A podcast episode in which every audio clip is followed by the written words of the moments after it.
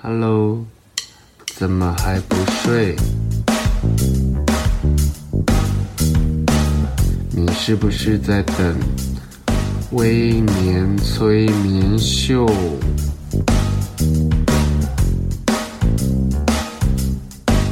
在还没有睡之前，赶快去帮我按个订阅。紧接着，我们就要开始今天的节目。Hello，大家好，欢迎收听今天的微年催眠秀。你觉得同事可以当朋友吗？其实这一题在我的旧书里面其实有提到，同事跟朋友之间的界限要怎么拿捏。可是啊，这本书其实出到现在已经第五年了，还是有时常有许多读者跟听众跟我讨论，他们认为的同事跟他们认为的职场朋友，还有他们所谓的建立在某一种。利益关系上面的人际互动，其实都有着微妙的差距。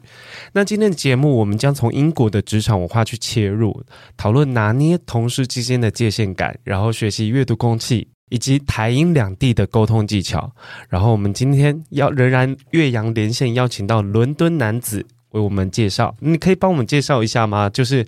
你的工作经验跟背景，因为上一集节目你聊的是你生活的背景，对不对？对对对，所以我是对上一集有提到嘛，我是呃一六年来这边念书，然后后来研究所毕业就在这边留下来工作。那我在这边做了三四份工作，然后我目前是做台湾要怎么翻译呢？我想一下，数位专案经理吧，就是如果要这样子翻的话，就是有点类似在一个可能设计的工作室当专案经理，就是但我自己是在一个呃大型的媒体公司里面的一个部门。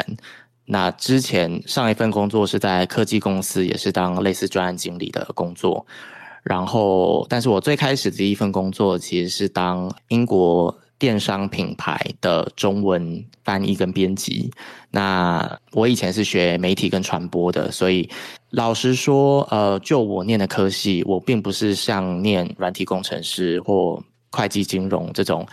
很吃就是这种硬实力的科系跟专长的，所以就我来讲，要在这边找工作很吃软实力跟英文的能力，因为媒体业嘛，所以呃，你如果想要做媒体相关的，不管你是想做数位行销，你想做 PR，你想做。一般的传统的媒体业里面的，可能我不知道编辑、执行制作等等这种，就是我觉得就一个外国人来讲是蛮难的。所以呃，一开始当然就是因为我自己很喜欢写东西，然后本身有在接翻译的案子，所以当时就就觉得 OK，顺理成章的就先做一个呃我自己擅长的，然后呃跟中文相关可以发挥我语言专长的一个工作，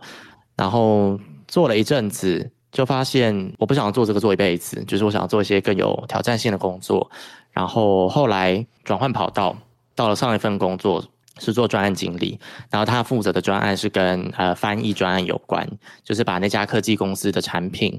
呃，例如说他要上线新的文章或新的服务，由英文要翻译成世界各国语言的这个过程，我就是负责去把它给呃完成这些专案，不是我负责翻译，是我负责发包给。我们负责的译者跟翻译公司这样子，那等于就是呃负责管理这一系列的一个案子，然后确保最后的东西可以准时上线这样。然后现在的工作就是偏设计，就是跟呃设计师啊或者是软体工程师合作，吧呃我们公司要上线的服务或者是广告给做出来这样子。所以大概这个大概是我的工作背景，然后。对，刚才还要还要问什么？我有点忘记了。因为其实你的工作背景跟我我们的我自己的学经历会稍微的有重叠度高一点。可是我就我的周遭的朋友告诉我，其实我们这样媒体产业的背景其实非常吃语言能力跟沟通能力这一块。然后，但是我觉得他们跟我说，其实最好最有出路的就是我们我们有一个朋友在伦敦是金融业。然后他其实就是在跟银行跟地产相关的东西，然后哇，他非常的赚呢，就是他已经在英国就已经买房啊，然后他周末就是会去那个，他就是会暑夏天就是会去庄园度假的那种生活水平。可是因为你的工作经验，其实跟我们大部分的人工作经验的那种求职的，你说那种软实力其实是比较接近的。可是其实伦敦职场它失业率蛮高的吼。你一个外国人的身份求职，其实我觉得会有一定的难度，因为十个有九个，应该没没有那么多，应该十个有七到八个左右，就是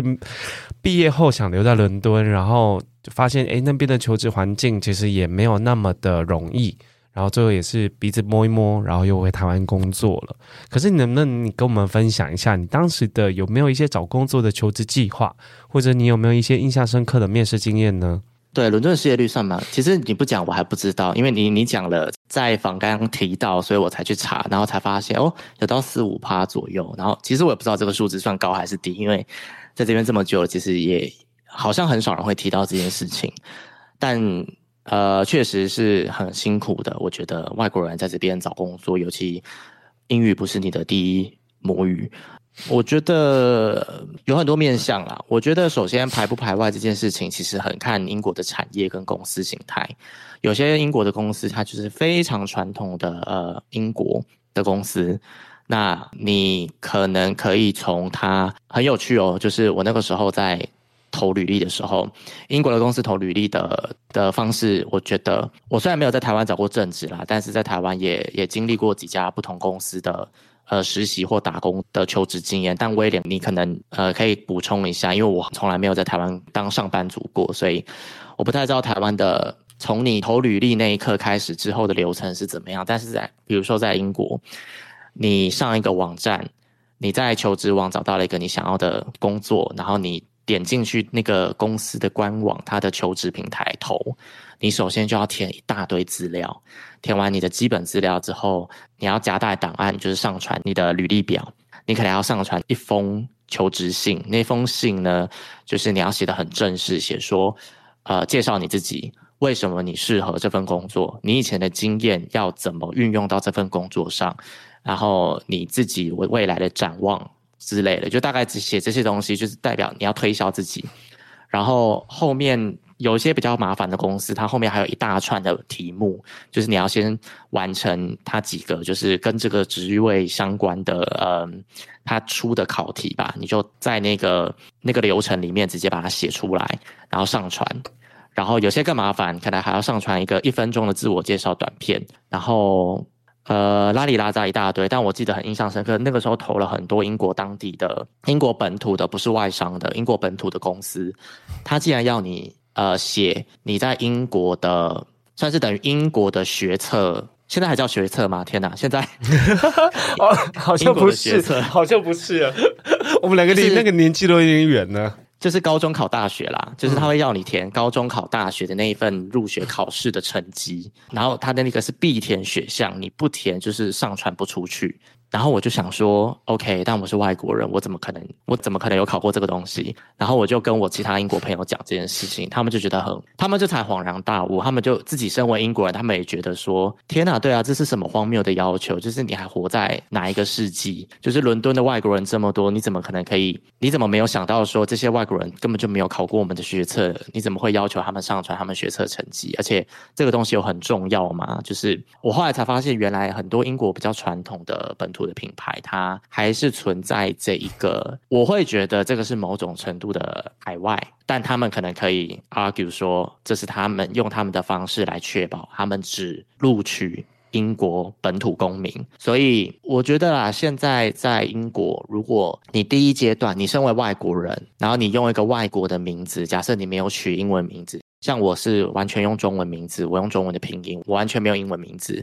我在面试的过程都还算顺利。然后他们，因为通常你会进到面试的阶段，代表他们这个公司已经算蛮包容的，就是他们愿意接受外国公民，他们不介意你的英文可能不是母语人士的水平，他们可能不介意。所以你会进到这个面试，代表你已经这个公司其实某种程度上可以信赖了。但你就是看接下来的面试状况怎么样。我觉得他们都蛮好的，因为通常面试官第一通电话都会直接问我说：“哎，不好意思，为了避免我发音发错，你可以教我你的名字怎么发音吗？”我觉得我大部分遇到的人都还蛮好的，就是蛮有礼貌的。他们会很尊重你这个人的背景跟文化。其实我知道很多公司他们在收履历表的时候。名字是遮起来的，就是是匿名的，所以他只会看到你的学经历，他看不到你这个人的名字。那当然，在英国履历完全不会放照片，也完全不会放年龄，这是不可能的事情，就是他不可能会问你这个。这么酷，放照片跟放年龄是大忌，就是你不可以放，不可以以貌取人，不可以用年纪来判断这个人的价值。所以其实很有趣，我工作了这么多年，我知道我同事年纪的，我我其实很少，我几乎没有几个同事我可以准确的。说出他几岁，除非我们聊天有聊到，然后对方生日顶多祝个生日快乐，你也不会说，哎。你这是几岁生日啊？就不会啊，这太没礼貌了。所以年纪跟外表是完全不会在履历表上放的。然后有些公司它有完善的人资的制度的话，它甚至是匿名的。所以等于说那个面试官他在看履历，在选人要面试的时候，他其实根本就不知道你是谁。哦，他可能 OK，他看到你的学经历，这个人在台湾念书，他猜得到你是台湾人。但是假设你是一个台湾人来这边，假设你履历只放英国研究所的那一个。学经历的话，你不放台湾的东西，他其实根本就猜不出你是哪里人，所以他也不能够说哦，我只要挑英国人，或者我只要挑白人，他根本就没有办法。所以有一些公司是这样啊，但我相信有些公司没有这样，就是还是看公司。那我觉得这是个很棒的机制，哎，对啊，对啊，对啊，我觉得就是我我上一集有讲，就是在伦敦你可以很做自己，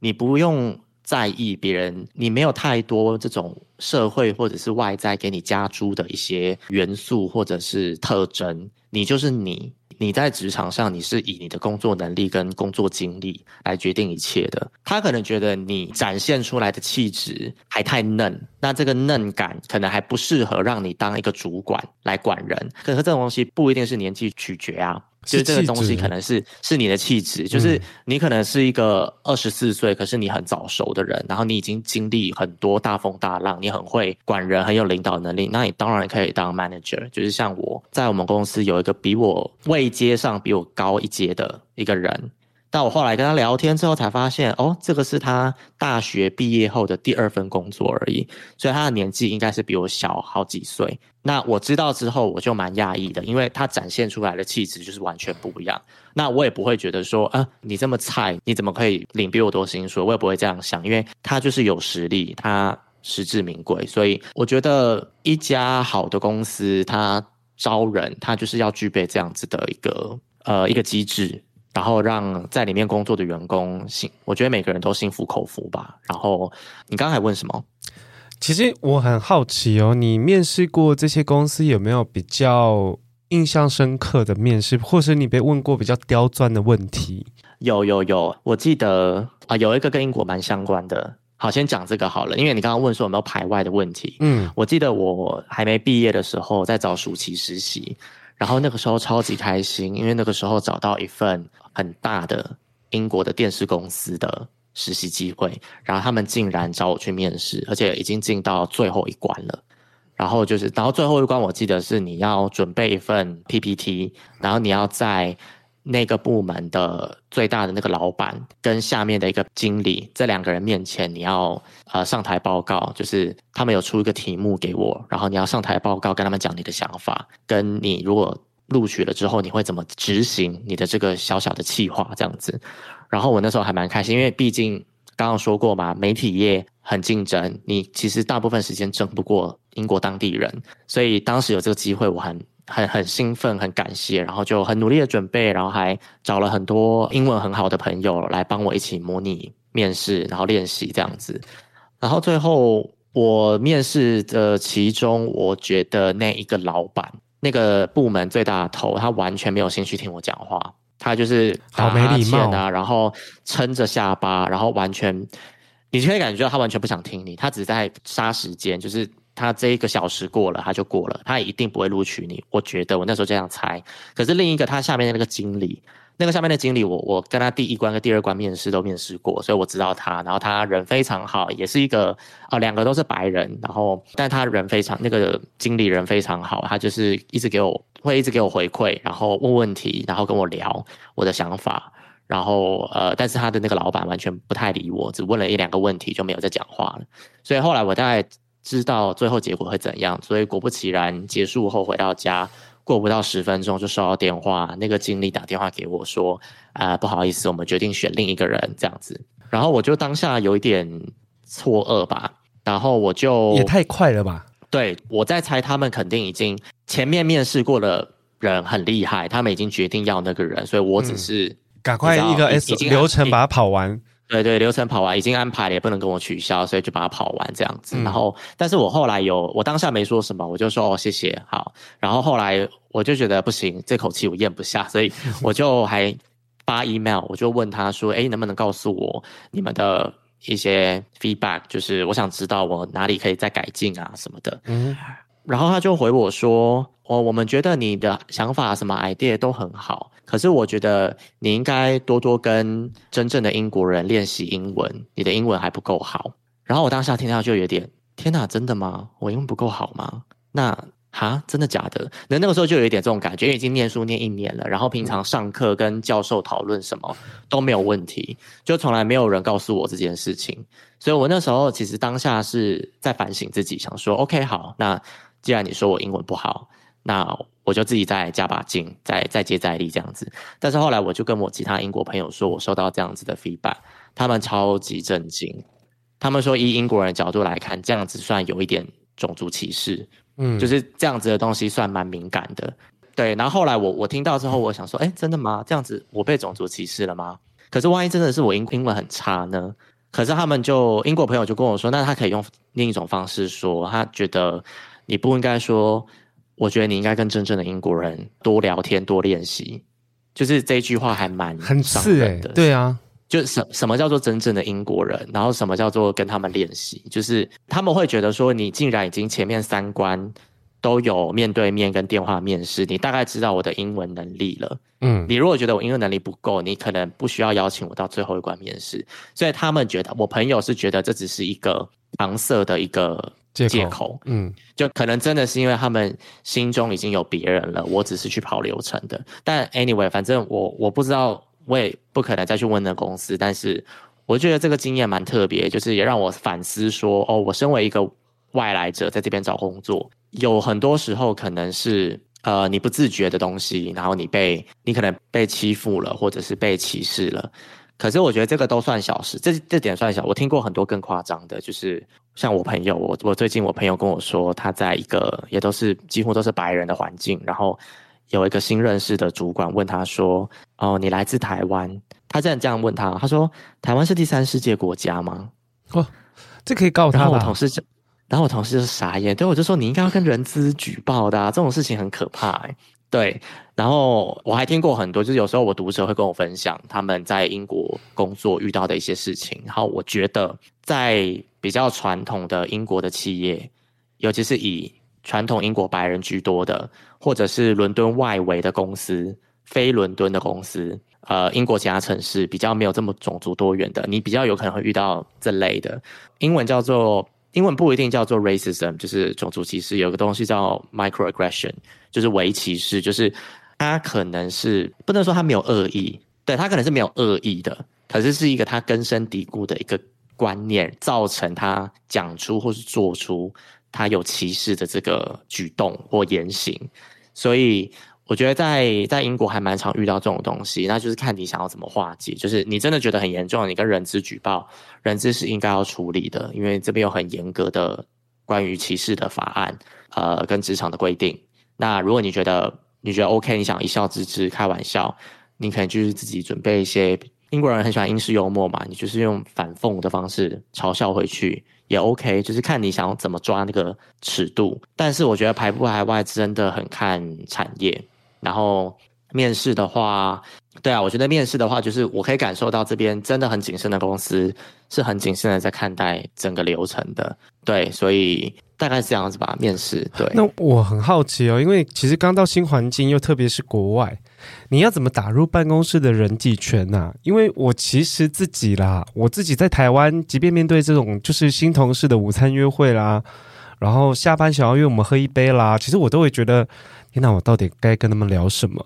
可是你，你可不可以分享一下，就是你你的人际策略是什么？然后你遇到这样新环境，然后这样的邀约，你在吃中饭的时候，英国人会一起吃午餐吗？还是各吃各的？然后下班应该会一起小酌，但是你要怎么去开话题，让自己不成为边缘人？哇，这个问题好深奥，因为我其实还蛮惊讶。呃，台湾也是这样子，就是台湾有蛮多人也是不太想跟同事社交吗？还是说只有你？我只有我本人吗？OK OK，嗯、um,，在伦敦的话，上一集有提到，就是大家对伦敦的印象就是大家很冷漠。我觉得这个东西可以反映在伦敦职场，就是伦敦人确实。哦，先讲一个笑话好了。我那天想到一个我几年前看到的新闻，呃，我记得几年前有一个美国人。他也是搬来伦敦住，然后他觉得伦敦人都太冷漠了，所以他就在地铁上发贴纸，然后这个贴纸他自己印的，然后那个贴纸上面就写说欢迎跟我聊天，所以他就是想要鼓励大家，如果你想要邀请别人跟你聊天的人的话，你就跟他索取这个贴纸，然后贴在身上，就有点像那个。呃，孕妇会贴在身上，我我有宝宝，然后要让我做我为的那个，对对对对。可是那个时候好好笑，就是在社群上被伦敦人骂翻，就想说，你这美国人完全不懂我们的文化，就是我们就是工作都都已经很累了，谁想要跟你哪有那个美国时间？在那边跟你聊天，跟跟社交，就是搭地铁真的是这样子。你看到每个人的脸都是厌世，就是也充满了厌世，对，很厌世，就是真的没有人会想跟你聊天。然后我觉得，我觉得看到这个新闻，我觉得很好笑。然后看到当时社群的反应很好笑，就是伦敦人真的没在鸟你的，就是除非你真的个性很外向吧，我不知道。但回归到职场，我觉得它是有一个界限的。首先，大家会一起吃午餐，这是没错。但是你也可以，你也可以自己一个人吃，会很怪吗？因、呃、因为我很常引来侧目，就是我都会躲起来，然后或者是刻意的去避开。因为我之前在大头的节目有跟跟大家分享过我的午餐策略，我会避开同事的任何要邀约的目光，然后会先把。头低下来，然后一直在敲键盘，然后其实是我不想要在这个时间点，我们已经朝夕相处了，我们已经从早上九点八点已经一直一直都在讨论事情，中午我只想要好好的喘息一下，过过自己的时间，然后追个小剧，然后看个 YT 影片。可是好像很多人习惯成群结队的去吃午餐，我不晓得你的午餐的策略是什么？嗯，我自己。好了，我自己好像比你，我虽然也是一个蛮内向跟孤僻的人，但我觉得好像比你好一点。就是我不会介意他们找我吃午餐，但如果，但前提是是要同部门的。或者是我平常比较熟的同事，但平常不熟的同事也不会找我吃午餐，所以我曾经有一次就是为了避开跟那个公司的业务吃午餐，我就我就提早十分钟午休，然后我自己偷偷跑出去，自己自己吃了一碗拉面，我觉得很开心。然后因为大家都是有这种落跑的经验，对对对对。但是如果是我部门的话，我跟我部门的同事都相处的还不错。然后我刚刚讲到我我是。做设计专案的，所以我跟设计师们也处的还蛮不错的。所以如果他们找我吃东西，我会一起。可是我觉得，如果你是在公司的公共区域吃午餐，你自己一个人吃会有一点怪。你自己一个人吃，然后这边戴着耳机追剧会有一点怪。嗯。但是如果你是像那天有一次，嗯，我记得前个礼拜有一次，我问一个设计师，就那天刚好只有我跟他进公司，其他的我的同事们那天都在在家工作，然后。我就问他说要不要吃午餐，然后他就说哦，他想要自己一个人去吃某一家乌龙面，然后我就说哦，OK，好好好，那你就去吃这样子。我也没有说我要一起去，因为我知道他就是想自己。你从他的字里行间，你可以感受到他想要自己一个人独处，可是他就是说哦，我我今天想要给自己一个呃一个人的一个时光，我想要自己，我对我我想要我想要一个人自己去吃那一家很有名的乌龙面。然后我就说哦好啊，那你就去吃，have fun 这样子。然后、嗯、哦很舒服啊，我就觉得这样子，我觉得这样子很好啊。对啊，就是然后有一次有一次我也是所有同事都要上五楼去公司的公共空间吃午餐，因为我们公司有员工餐厅，然后大家就会上去吃。可是那一天我就是突然很想吃呃日式冻饭，所以我就想说 OK，那我要自己跑去吃。然后我也想要自己就是坐在那边很孤僻的追剧吃吃我的日式炸鸡这样子，所以我就我就也搭着电梯，然后好死不死就遇到那一群要上去吃成群结队的人，然后他们就问我，哎，你要一起上去吗？然后但他们就看到我电梯是往下，我要去我要去一楼，然后我就说哦没有，我要自己一个人去吃某某日本餐厅，这样。好勇敢哦！然后他们，那他们也没有说什么啊，他们就说、嗯哦、OK OK enjoy 这样子。然后当然我就自己一个人去吃啦，就很开心。我觉得你很坦然呢，我觉得是不是国外的沟通方式就是，其实大家会尊重你的选择，然后也不会因为你的反应，一个人吃或要找人吃会有什么。很先入为主说，哎，你没有人跟你一起吃，你是不是怎么了？因为我很常会被过度关切。他说，就是会觉得好，谁过度关切啊？就被同事们啊，就是他觉得我很奇怪，为什么都要一个人吃？然后我想说，怎么了嘛？Why not？对啊，我的心里是觉得，因为这就是我的自己的时间啊，因为我平常可能。上班的时候都要太跟太多人讨论事情了，我连午休这段时间我只想要静静的。然后，因为我其实曾经也是那种成群结队一起吃午餐的那种午餐的那种小圈圈，可是我发现久了，其实很多时候都在讲别人的坏话，或者是在发表刚刚就是你把工作这个压力的战场延续到那个你吃饭的地方。其实我对于对于这样的气氛其实有点不太喜欢。可是我觉得我比较不会的就是你要怎么去开话题，在一个。新环境里面，让自己不成为边缘人，因为你一定有被同事约去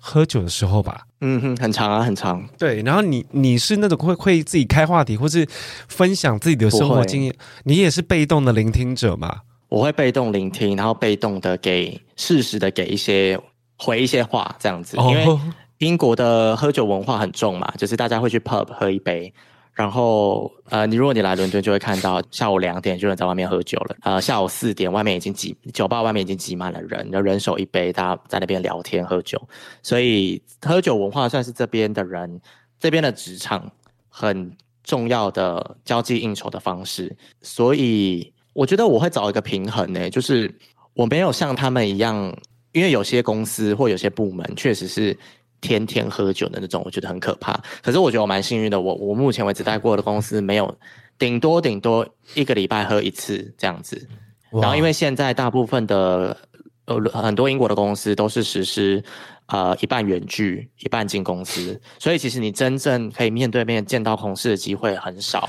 你们还像我们公司一个礼拜？对对对，现在这个东西已经变成英国的一个常态了。哦，对对对。如果你还留在那种哦要进去五天的时代，就是会被别人觉得你是什么，就是怪怪的什么老古板的公司吗？对啊，就是就是全世界人都这么做，你还不跟上潮流？就是对，所以所以还蛮多公司呃，像我只进两天，所以只有那两天你可以见到同事。然后因为我们公司又是没有硬性规定哪两天要进去，所以其实搞不好你你进去的那两天你见不到所有人。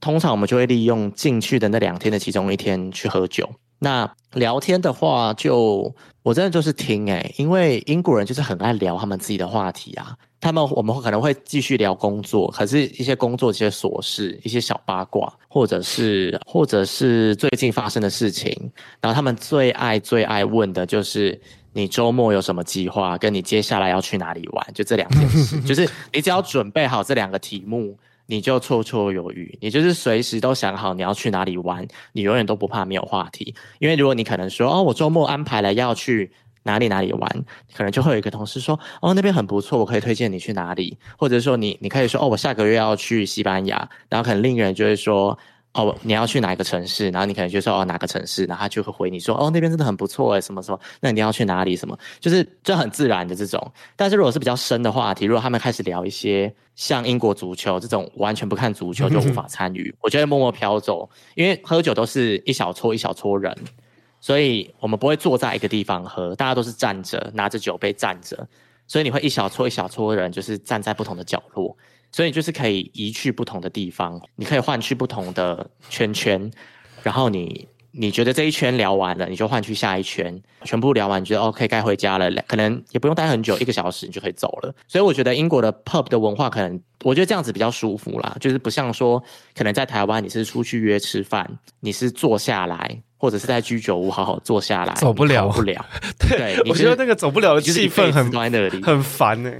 对对对对，就是你不会想说哦，天哪，我要待这边一辈子，我还什么时候还要走？对，所以我觉得英国算是，我觉得这个喝酒文化蛮微妙。然后曾经我有一个已经住在这边十几年的一个香港人跟我说，他觉得英国人喝酒像演出戏一样，就是很 好精准哦。他说很像。就是你会想象很像，就是他们以前那种莎士比亚那种演演戏剧一样，就是很很戏剧化，就是你喝酒，你平常都正襟危坐，然后西装笔挺的，然后也不一定西装笔挺啊，现在很少人穿西装了，但你平常都是在办公室看起来人模人样的，但是喝酒起来，呃，脸红红的，然后讲话变大声了，然后开始讲一些五四三的，甚至开一些奇怪的玩笑这种，然后但是喝完酒隔天上班又恢复人模人样的样子。但是喝完酒，有趣的是，喝完酒也不会约吃饭哦，这一点很有趣。就是我曾经跟无数的外国人讨论这件事情，就是到底为什么英国人喝酒不吃东西？因为像你去 pub 喝酒，不会点个，首先就是不会点个什么薯条，什么都没有吗？会，就纯喝，完全不会。对，纯喝。哇，你如果酒量不好，你就要自己小心。我我我有一次下班要去喝酒，然后我就看到我我看到那个我们部门有另一个。也是亚洲的同事，他自己一个人在角落狂塞三明治到他嘴里，然后我就说：“ 那就是我，那就是在喝酒的时候的我，就是狂吃东西，很像他就说我要神隐少女的爸妈。”对对对对，他而且他自己人在角落超滚碎。然后对他就说我要先垫位，不然我会喝很容易喝醉。我说 OK OK OK，让你对没慢慢吃慢慢吃，不用急这样。对，但是英国人就是真的去酒吧喝酒，开始喝喝喝喝喝。例如说，例如说五点或六点下班开始喝，喝到八点九点，然后就大家的鸟兽散了，就说 OK 拜拜，明天见。哦，也没有要吃饭，曲终人散。然后每次都回家吃泡面，我觉得超惨。他们都没有那种 青州青州小菜啊、豆浆那种行程吗？完全没有。嗯，是不是因为晚上也没有东西吃？有啦，你可以去吃个披萨或汉堡啊，或者是餐厅，餐厅大部分都开到十点十一点啊，都 OK 啊。但是我觉得这就是他们的文化，就是不拖戏哇，不拖戏，对，不拖戏真的是很精准。因为就是说，OK，这个交际应酬结束，我不要再跟你有更进一步的交流了，够了，够了，够了。因为吃饭，吃饭就是会有一点太亲密了？我觉得他们好像很很知道什么叫见好就收，哎，吃饭就是需要你要坐下来，然后。服务生会来问你要点什么，你要看菜单，然后决定要点什么，然后你要呃，我觉得吃这种官饭都好累哦。然后你要面对面，你不知道聊什么尬聊？然后，然后至少两个小时。对。然后，然后上菜又很慢，服务生动作又很慢。然后结束之后，你还要付钱，就是你还要拆账这样子，然后就是还要假装客气说很麻烦。哎，你们待会要去哪？其实你根本也不想跟他们走。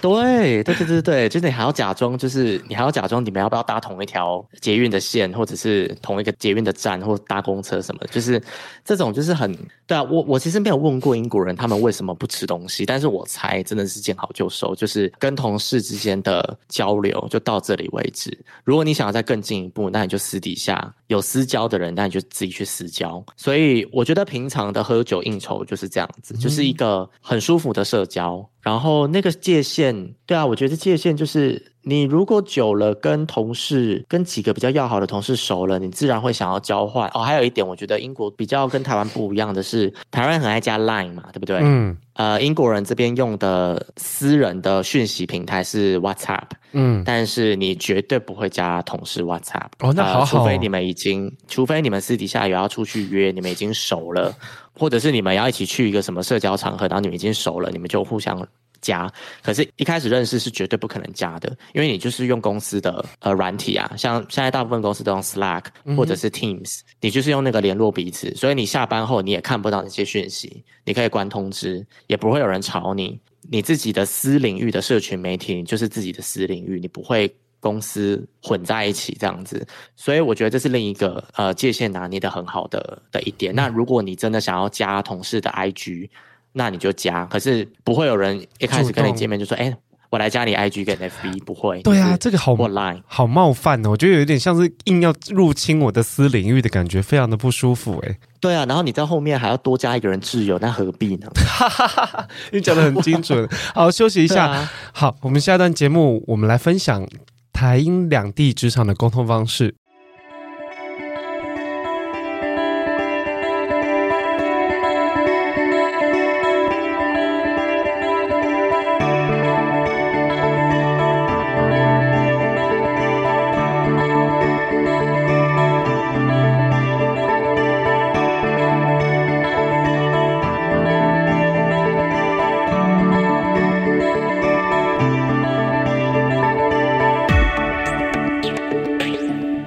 Hello，大家好，欢迎回来《微年催眠秀》。上段节目，伦敦男子分享很多如何不变边缘人，但是你又不至于处一个尴尬的中心点的技巧。那这段节目呢，我觉得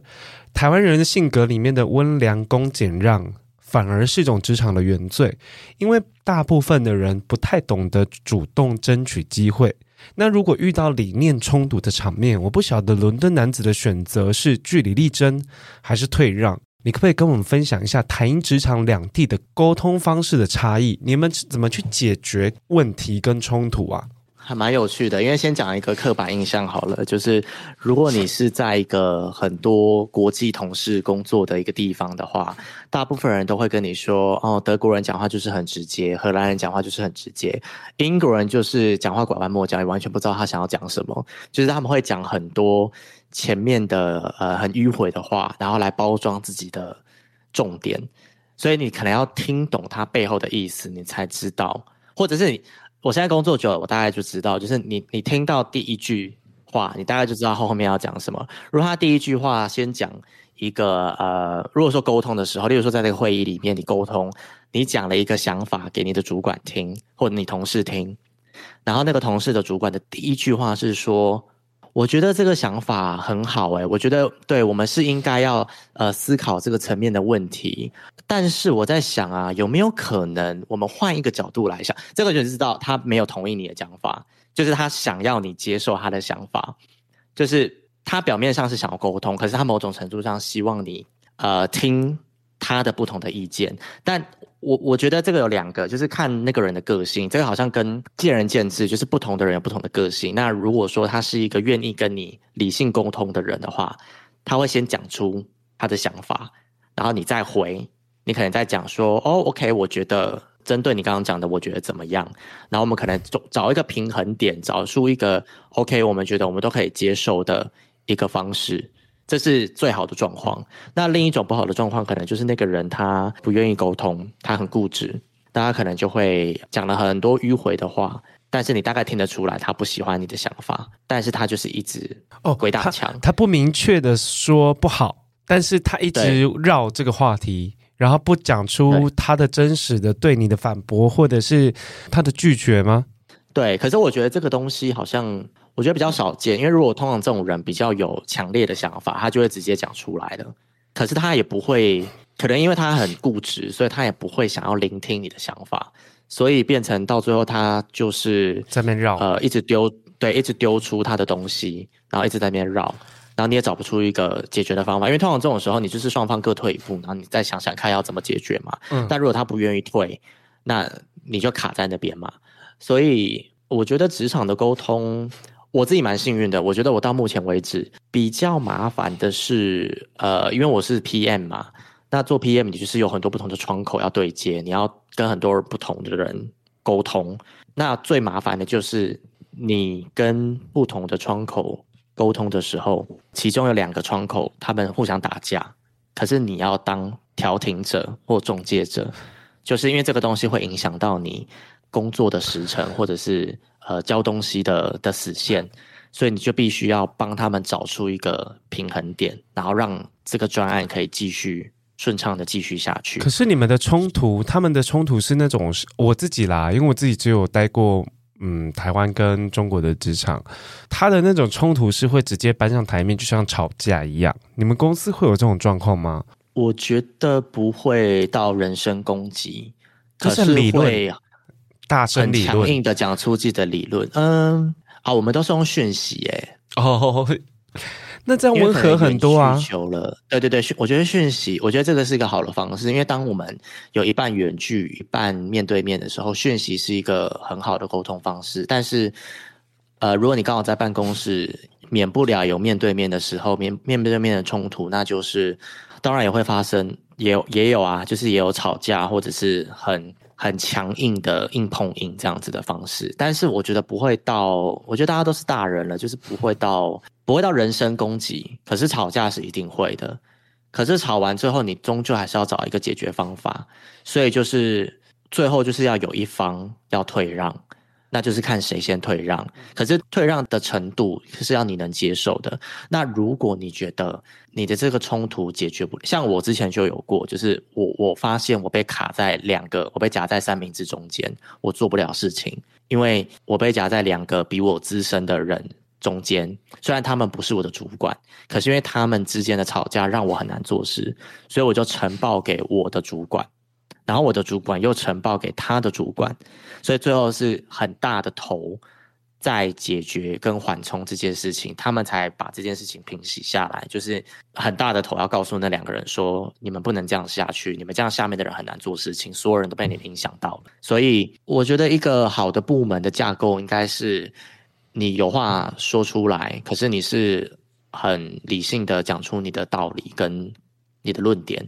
然后你们。就坐下来好好聊讨论吧。但如果真的没有办法解决的时候，有冲突的时候，应该要有呃可以呈报上去的机制来帮忙调解。嗯。因为我觉得你被卡在中间的时候，你你没有办法去解决这种事情啊。就是你一定要动用到上面的人的权利来来帮忙，不然你你下面的人永远卡在那，就很难做事。嗯哼。其实，在英国职场生存啊，我觉得应该要特别懂得阅读空气，因为其实我觉得阅读空气的技巧，特别是在那种不有话直说的文化里面。那因为英国人很喜欢话中藏话，或者是说他其实有一点反讽的意味在里面，可是我们听不懂啊。可不可以跟我们分享一下你，你你有没有一些职场上的真实的呃对话，或者是说你觉得？理想的玩笑尺度到底是什么？我到现在还是听不懂。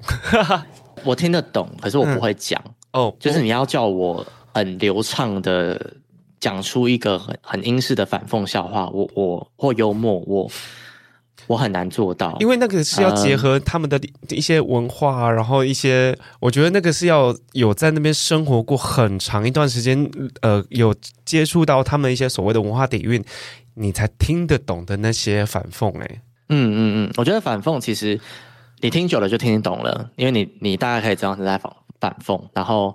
呃，如果你看多了英国的脱口秀，或者是呃单口喜剧啊，或者是一般的影集，你大概可以懂。他们的那个很很深的那个黑色的呃反讽的幽默，呃，我自己是很喜欢的，我很喜欢看这类的英国的喜剧。然后在职场上，其实大家就是都会很常会讲反话。如果你听到人家讲反话，他就是在开玩笑，你千万不要信以为真。例如说，我想一下啊，天哪，好难举例哦。最近，例如说最近那个，嗯，最近我刚从西班牙玩回来，在办公室跟大家聊天话题，我刚刚讲过嘛，大家最喜欢聊你。你刚刚从哪里回来？跟你接下来要去哪里玩？就这两个话题，就是很很常会聊。然后，所以我就会聊说去西班牙玩回来啊，怎么样？怎么样？怎么样？怎么怎么样？然后，呃，我一个很好的同事，我忘记那天是聊到什么了。我记得那天是聊到说，嗯，我跟他两个人一对一，我们在吃饭还是喝咖啡，我有点忘记。然后我跟他讲说，我接下来好想要再安排一个那个。呃，西班牙的旅行这样子，就是可能明年春天这样子。然后我就说，哦，因为天哪，我有点忘记，天哪，好难好难转述。但意思就是说我我跟他讲说，我要再去安排一个西班牙旅行。我就说，哦，因为我上一次去了哪里，所以我这一次想要改去北部。他就回我说，哦，是吗？我不知道你上一次去西班牙，诶。然后我就心里顿了一下，我想说，你怎么可能不知道？我一直跟你讲啊。然后他就说。哦，我想起来了，你你根本就没有停下来过，你一直在讲你去西班牙的事情，就是讲你，就是他就对，他就这样回我，所以就是很多类似这种，就是很嗯很小的这种讲反话，嗯，可是他们已经变成习惯了吧？对，他们也不是恶动作，对他们也不是恶意的要让你难看，不是不是不是，对对，是是幽默是幽默，所以你这个时候就要听得懂。嗯，对，然后你就不要觉得人家在找你麻烦。但其实英式幽默真的很好笑的，很好笑。就是如果他们讲一些很很好笑的反讽的笑话，你如果听得懂的话，我觉得是一个很高深的智慧，就是是很聪明的一种开玩笑的方式。那最常见的真的就是讲反话。其实讲反话十之八九，我觉得大概都听得懂啦，听得懂说哦哦，他又在讲反话了。那这个时候，你就是可以，你可以跟着讲反话回去啊，或者是你可以，呃，你可以翻他一个白眼，没关系。如果你们很熟的话，就是就是都可以。我觉得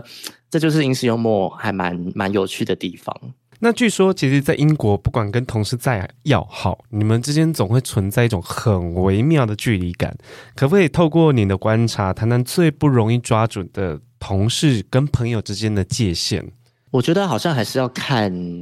产业跟你遇到的人。然后我我自己后来有发现，就是我跟身边几个呃住在英国的台湾人聊，然后我我前一阵子有在 IG 就是问读者这件事情，然后我觉得还蛮有趣的，就是我自己是觉得，然后当然我知道好还蛮多大部分的人在这边工作的外国人，他们的经验都是很难交到英国朋友。那我觉得重点是因为我们在这边念书工作，你尤其是在伦敦，你遇到了假设你遇到了伦敦人，伦敦人本身。就在这边长大，就这边念书，他本来就有自己的生活圈，本来有自己的家人、自己的好朋友。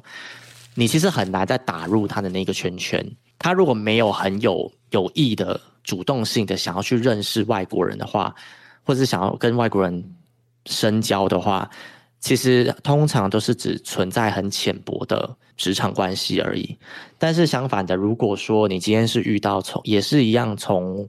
呃，英国其他城市来伦敦工作的人的话，那可能就比较有机会，因为他可能搞不好重新开始他的社交圈，他也很极力的想要认识人，所以他可能也很愿意跟不同国家的人、不同文化的人交朋友。他可能不想要局限在英国人，就是这种人也是有，对。但是普遍来讲，我觉得确实就是在呃，我觉得种种很多因素造就了在英国职场跟别人相处会有一个。界限吧，就跟刚刚讲到，呃，喝酒完之后其实不太会约吃饭，然后你也不会加别人私下的那个讯息软体，你也不会随意的加脸书 IG，你也不会，你当然更不可能周末约出去，甚至是什么员工旅游那种四天三夜的旅行，更是很少很少听到。就是我如果要跟我同事四天三夜旅行，哦，就不用讲四天三夜，就算。一整天不用过夜的旅行，我可能都会觉得压力很大，好痛苦。就是，对对对对，就是我平常每天都跟你讲话了，我还要跟你出去旅行，why？就是，对。但是我猜应该也是有一些公司，他们会，例如说像那种小型的新创，他们可能会有那种，他们可能会有那种小活动是要出去玩的，那个我不算在内。但是我是说，一般英国的大公司来讲的话，应该会比较少有这种呃机会。然后我知道像英，像台湾是蛮常有员工旅游的嘛，但是在英国是。我到目前为止还没有听过有有员工旅游这件事情，除非是有出差的机会，大家一起出差，大家一起订饭店，这样可能有。但是员工旅游当做一个福利，我还真的没有听过。那我觉得界限这种事情，就是你要靠一些外在的体制的东西来拿好那个分寸。像我刚刚讲的种种这些，其实就造就了 OK，你可以跟同事保持一个很干净的一条线。那如果你想要跨过那条线，那你自己去。摸索那个界限，但每一个人他通常都有一个很，呃，一进到一个新的职场，你就是有一条很干净的线在那里。那我觉得那个界限就是在英国还蛮容易抓的啦，因为不像在台湾，我觉得有一种社会压力，每个人好像都要在一起，每个人都要很紧密这样子。那天很好笑，那天我们在聊天，然后我我有一个同事是美国人，我印象中的美国人是非常的很热情，很爱讲话。很爱聊天，很爱交朋友那种。然后我们部门有两个美国人，他们两个就是截然不同的两个人。一个是我刚刚讲的那种刻板印象的美国人，另一个就是这个美国人，他就是很孤僻的那种，不爱社交的。他甚至跟我们说，他应该不会想要参加我们今年的那个圣诞派对，因为英国公司每年年底都会举办，公司都会花蛮多钱举办一个大型的圣诞派对这样。然后他说他，因为他是新进来的，他没有参加过圣诞派对，所以他就问我们说，哎，那去年的圣诞派对怎么样？我就说哦，我们就租一个呃，因为我们我们这个部门大概有六十几个人，然后我们的圣诞派对就是呃租一个蛮好的餐厅的场地，然后呃有那个呃前菜、主菜、甜点跟无限量供应的香槟、红酒、白酒这样子的一个一个场地，我们就喝，然后吃吃喝喝这样子，然后会有一些余兴节目啊表演这样子，然后是不是有点像尾牙？一点点，可是它就是一个。大型聚餐这样子，uh huh, uh huh. 然后然后有一些活动啊，抽奖，对对对，有点像尾牙，可是没有这么大型，然后呃，他就因为像有些有些公司的圣诞派对是像夜店那样子的，就是会请乐团啊，请 DJ，嗯，嗯，然后大家走来走去，有舞池可以跳舞，然后这种就是这是另一种形式，所以不一定是像尾牙那种版的形式的那种不太像，所以看看公司想做什么样子的，但对，然后那个新来的那个美国同事就听到说，那那是这样子，那是怎样的，然后我们就讲完，然后。我就说对，有有点像是就是很温馨一个大家庭的感觉，然后他听到他就翻白眼，他就说我不要温馨，我不要大家庭，我不要参加。就 就是我啊，谁要跟你温馨大家庭啊？对对对，然后其他人就有点傻眼，可是其他人也就笑一笑置之，就说 OK OK OK，那那你可能可以参加别的活动这样子，但大家也不会怎样啊，就是就是我觉得每个人都有每个人自己舒服的方式，你没有必要强迫别人去。参照别人的一个框架的一个社交或生活模式，就是虽然今天在这个公司，可是如果如果我今天把我的工作做好，可是我只是稍微在社交活动上不合群一点，那又怎么样呢？就是至少我在工作的场合上，我是做好我的分内的工作的，呃，我该交的东西都交出去，我该做的都做好，甚至我我超乎预期做了超乎预期的东西，那你还能说我什么？所以我觉得，我觉得这个东西可以分得很清楚吧，就是职场上的沟通跟职场以外的社交或职场上的社交是可以分开的。就是职场上的沟通，你可以当一个很 nice 的人，你好好的沟通，好好的做事情，好好的跟人家聊天。但是你除了工作以外的时间，你都不想碰交际应酬这些，那那又何妨？所以我目前待过的公司大部分都这样，很有趣。就是我我都是离职的时候才跟前公司的同事变得很熟。哎、欸，我也是。就是你才会 你才会真的交换私下的联络方式，然后真的约出来去做一点什么事情。但你你当你还是在同一个公司工作的时候，对啊，我觉得就像你刚刚讲的一样，就是我每天都看到你，每天跟你讲话，我从早上八点讲到下午五六点，然后甚至有时候加班，我还要继续讲话。我看你这张脸都看腻了，我还。我还跟你出去喝酒吃饭，对，我就我就真的觉得给我们彼此一点距离吧。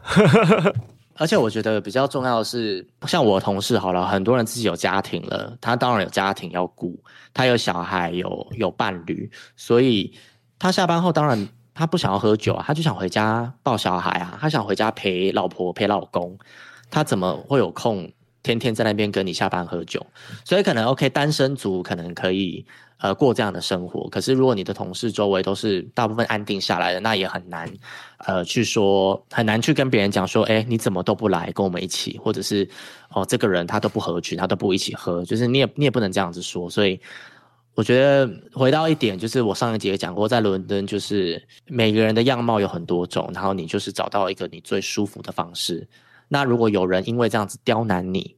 那是他们的问题，不是你的问题。就是我觉得前提是你，你有在职场上做好你分内的工作，你问心无愧，那没有任何人可以去指责你或批判你的交际生活的方式，这样子。所以这个界限感是我还蛮喜欢的啦。对，好，节目的最后，其实我也很欢迎听众们去追踪伦敦男子日常，因为他其实不止。像他书里面的讲的那些吃的啊，然后那些买东西的店啊，其实他也分享很多他在伦敦工作的一些琐事，然后求职转职的事情，他都会写在他那些呃社交平台上面、社群平台上面。那节目的最后，你要不要再推一下你的新书？好的，好的，新书呢是《伦敦男子日常》，就是跟我的呃社群的名字一样。然后呢，它是一本伦敦的旅游指南。虽然跟这一集的主题不太一样，不是讲职场，但是就是希望大家看了以后，会对于伦敦这个地方改观，然后会想要来这边走走看看，甚至有些人，我我希望如果你本本来对这个地方有些偏见的，呃，希望这本书可以带给你一些呃不同的观点，洗白洗白伦敦的一本书，